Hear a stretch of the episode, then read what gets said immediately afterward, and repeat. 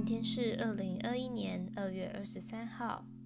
昨天呢，终于开学了，不知道大家已经准备好开学了没？这次的开学呢，真的也是蛮冷清的啦，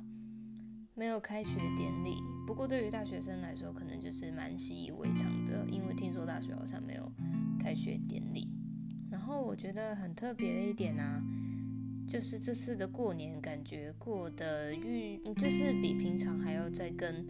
冷清一点点，所以呢，也觉得时间过得比较漫长吧。对我来说啦，觉得这个月其实比想象中还要快一点点，反而有期待开学的感觉。然后开学呢，很快的，接着六月一号就要毕业了，这就意味着我们只剩下三个月的时间诶。很快，真是回想三年前的我，还在想说，哦，三年的时光真的蛮漫长的，但其实也一转眼就过了。然后昨天呢、就是开学第一天，久违的见到班上的同学，然后要开始面对学业的东西，因为本来放寒假的时候，真的也蛮惬意的，就工作以及自己要安排。每个礼拜的进度其实都有达成，然后到三月份，因为我每个月都有给自己定一个月目标嘛，所以呢，我可能要开始准备统测的东西了，以及加入剧团的一些准备。那回顾这三年呢，我真的觉得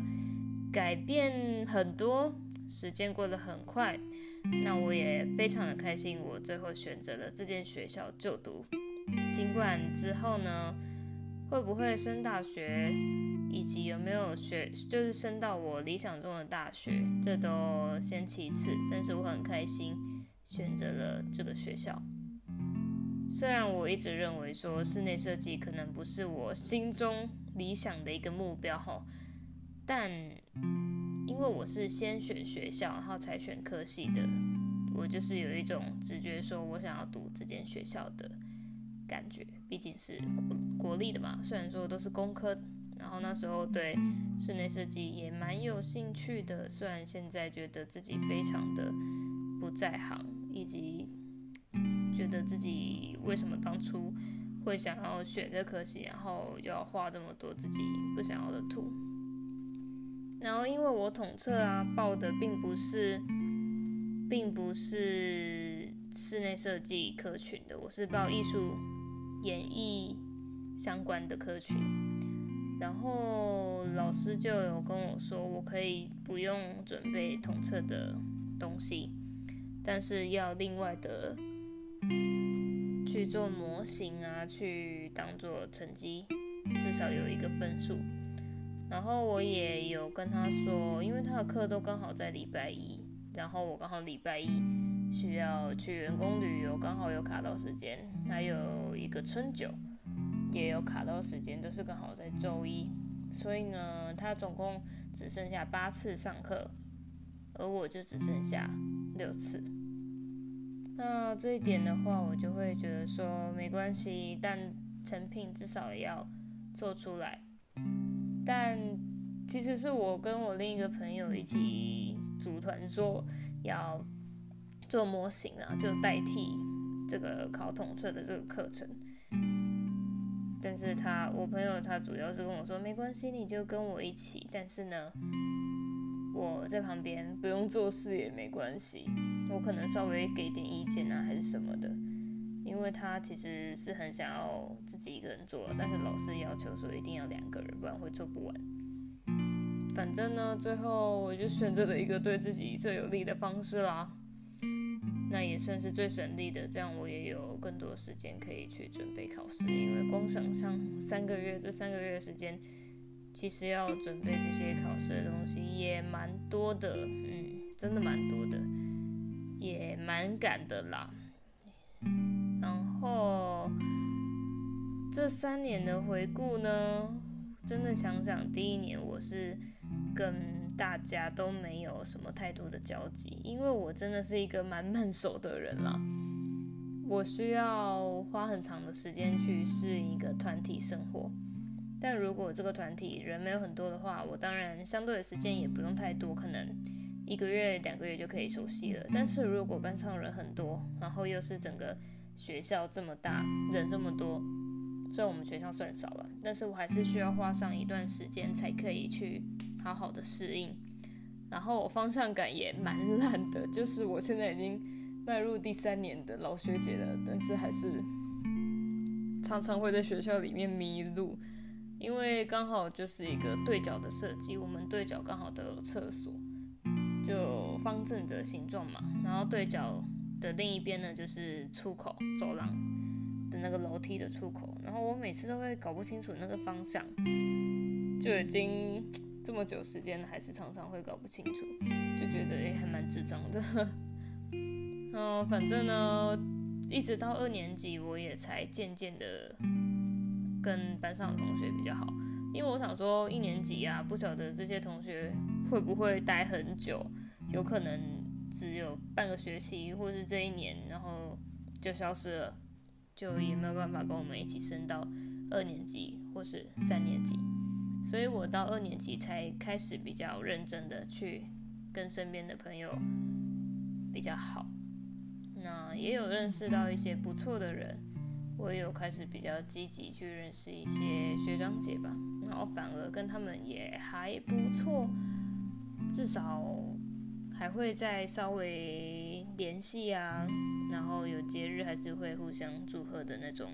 交情啊。以及前阵子听说到的青年领航计划，也有一个学长有参加，然后刚好他也是跟我做同行的，他也是做美发的。所以我也有稍微跟他交流一下意见啊，我可能会问他说，诶，怎么把业绩做起来啊？虽然说他跟我年纪是差不多的，但是他也有一部分也是蛮优秀的，因为我发现啊，我常常都是会看到一个人他很棒的地方，很优秀的地方，然后我就会觉得大家都好可爱，就大家都很 nice。可能是自己的心境是这么想的话，大家也都会蛮好的吧。就像说，很多人都觉得，像我爸就一直觉得说，哦，英文好的人其实不多啊，在台湾都只是会考试而已啊。可是就我看来，我身边的人，我会觉得，哦，很多人其实都很优秀，他们也许能力都还不错，并不是像我爸说的只有少数人，可能就是。心里是怎么样想的，然后你身边的环境也都会是变成什么样子的吧？就像例如说，你最近一直在找，嗯、呃，像我前阵子拍的那个影片呢、就是伯爵红茶，然后我最那阵子我就会对于身边的一些红茶店，或者是身边有在喝红茶的人，我就会特别的关注，我就会比较放大那些事情。但是并不是因为那些东西变多了，而是你心中变得比较在意了，然后你心中认为身边的人会跟你心里想的东西是有相关的，所以呢，这点还蛮奇妙的啦。就心里是怎么想的，其实身边环境也会稍微有所变动。那这点呢，我是蛮深信不疑的。所以我认为，如果自己是一个本身就蛮优秀的人的话，其实也不用担心太多，会有太多奇奇怪怪的人会在身边了。就是尽管现在觉得说自己是读夜校，可能身边的人很多没有注重在学业课业上面，但是我还是有注重到一些很棒的老师啊，真的。我真的觉得老跟这个老师相见恨晚，就是我来跟大家分享一下我之前准备学测啊的作文，学测作文，因为我知道我国文要在这么短不到半年的时间内，我想要把国文选择题拿到很好的分数，蛮稳定的分数，其实是很有一定的难度，再加上我平常也要上班啊，然后晚上也要上课啊。然后，所以只能用自己剩下的时间去读的话，很难做到一个，呃，还可以的分数。然后那时候老师他也有跟我非常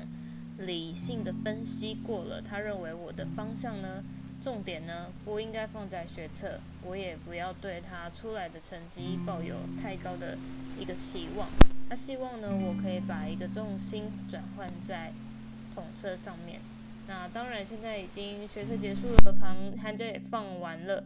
然后三月份开始准备的话，其实对于我来说，也许是还可以应付得了的。那因为这次呢，我要报这个科系，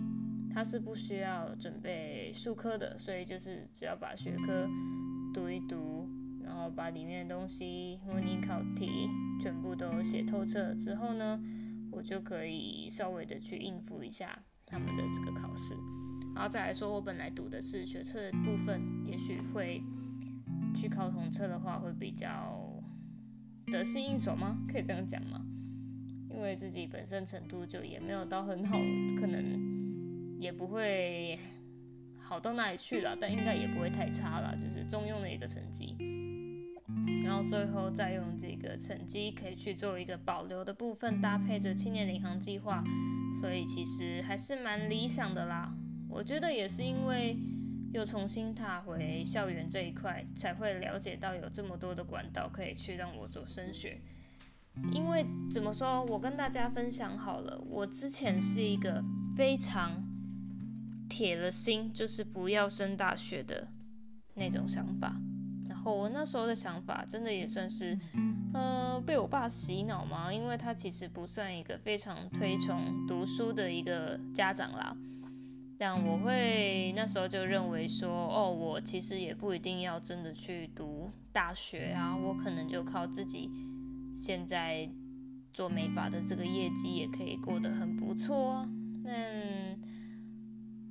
随着时间，其实想法都是一直在改变的嘛。人本来就蛮善变的，我自己常常这样讲，我自己非常的善变。我也是渐渐的受到身边的一些，呃，可能是从那个网友的影响啊，或者是说身边的一些优秀的人，其实他们读的大学并不是真的去混，而是真的很在里面发挥到很多自己的。时间以及想法都在大学的时期，但我并不会因为说把因为这样，所以把大学当做一个就职训练所，而是真的在里面认识到的人事物吧。我会觉得，其实最珍贵的是里面的人，以及你身为那间学校的学生，后享有的资源。我那时候好像是主要因为想要参加，好像是美国的打工度假吧，因为它只限定大学生，然后最长时间四个月，就是蛮符合我心中想要去打工度假的那个标准啊。啊，那时候还没有疫情，所以其实也不太确定，也许我升到大三、大四的时候会变得比较缓和了吧，或者是已经大家都已经恢复生活正常了，希望如此。但是现在呢，可能还没有那么快，但也没关系，因为我可能会先工作两到三年嘛，然后再进入大学就读。那大一、大二可能还不会去打工度假啊，可能会到大三和大四的时候才会选择去打工度假。然后我心中一直想跟自己，就希望自己可以跟金钱过得去了，所以我会认为。上大学的那些金钱是否真的要投资下去？呃，反正就是一直觉得有一种心理不平衡的感觉，因为有的人他们上大学是可以父母帮他缴学费的，然后也不用去打工什么的，只要好好的专心在里面读书就好。但是我也有看到一部分的人，他们靠着自己的努力。呃，像有一个 YouTube，他叫景堂的什么生活空间，他是一个清华大学非常优秀的一个学生，我偶尔会看一下他的影片，然后就真的觉得，嗯，像他这样子，而且他有交女朋友，我就觉得说，其实像他如此优秀的人呢，他也可以透过网络这一块，然后把自己的生意做起来。然后他还贡献了一些回馈给社会以及学校，因为他有这样的能力呢，所以才可以去做这样的事情。甚至说他的成绩基本上是可以领奖学金，不需要付任何的学费的。我不知道他的家境到底好不好，但是我很清楚有看到他目前这样的生活其实是靠自己这样子去营造出来的。嗯，我就觉得其实还是有一部分这样的人啊，我不应该就是只去看那些，嗯，父母给学费啊，然后不用打工，然后感觉蛮混的，感觉蛮废的那些大学生。虽然说也许这样子的人是占多数，但是我可以去看到那些真的很认真生活、很认真去过、很充实的去过这大学四年的那些人。就不应该把重点全部聚焦在那些大部分人身上。嗯，真的蛮的，真的聊得蛮详细的齁，就是对于大学的一个深层的一个想法啦。为什么会从一个坚决不读大学的我，变成我现在想要读大学？